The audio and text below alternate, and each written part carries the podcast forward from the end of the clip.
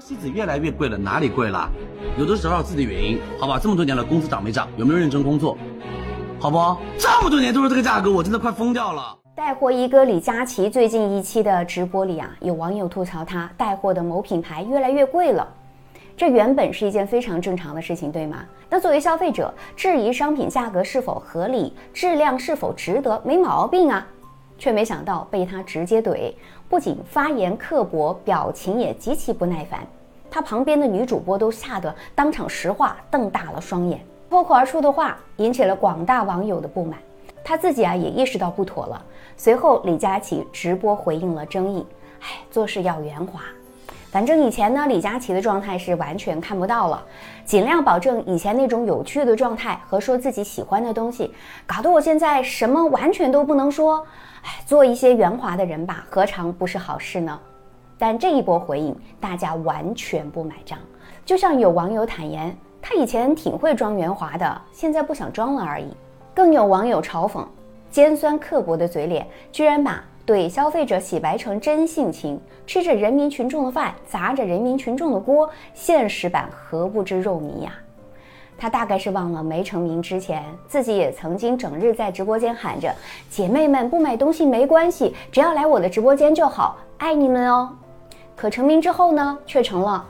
我一天累死累活的坐在这里，都是为了你们啊！结果你们还不理解我，就这还好意思说是我的真爱粉？买不起就是你不努力，活该你穷。我们很多普通姑娘其实并不关注你赚了多少钱，而更在意我们是否买的开心。我们喜欢你的直播间，只是因为在很大程度上你能够共情到大家，时不时的还提醒我们不要购买超出自己消费能力的东西，更像是一个邻家的大哥哥。而如今呢，你李佳琦眼里似乎只剩下了钱，当然有利益的捆绑啊，只会为了钱而卖货，不再去关心大家的感受和需求，甚至还觉得自己在直播间卖货好像是被强迫似的。你看我多辛苦，那既然你坐在那里收着白花花的银子都觉得赚钱很辛苦，那何必嘲讽别人觉得东西贵呢？我们是穷，但绝对不是工作不努力，你也没有任何资格去质疑别人。很抱歉，你所谓的辛苦，大家共情不了。之前小资身边有很多朋友都公认李佳琦专业、温柔、共情能力强，能够成为直播卖货领域的顶尖主播，是他应得的奖赏。可他今天做了什么呢？竟然背刺最信任他的顾客。忘了自己啊，也是站柜台开始，从美妆达人起步，需要一年累计直播三百八十九场，每天辛辛苦苦直播六到七个小时，口红换到嘴唇都发麻。忘了自己也曾经是买件贵的东西都要花心思去考虑值不值得的年轻人。可能是坐在神坛久了，身价高了，他确实是有些飘了。没有想过啊，如今的就业环境和大社会并没有给普通人很多的机会。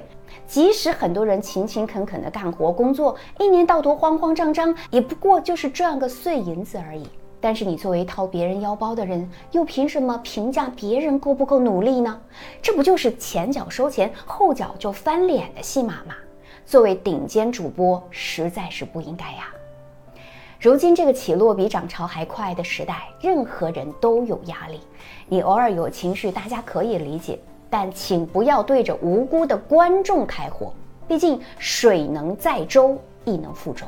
李佳琦，你能够有今天的成就，是离不开支持你的每一位消费者。希望你不要一而再、再而三的寒了大家的心啊！我是小资，关注我，影响千万女性，收获幸福。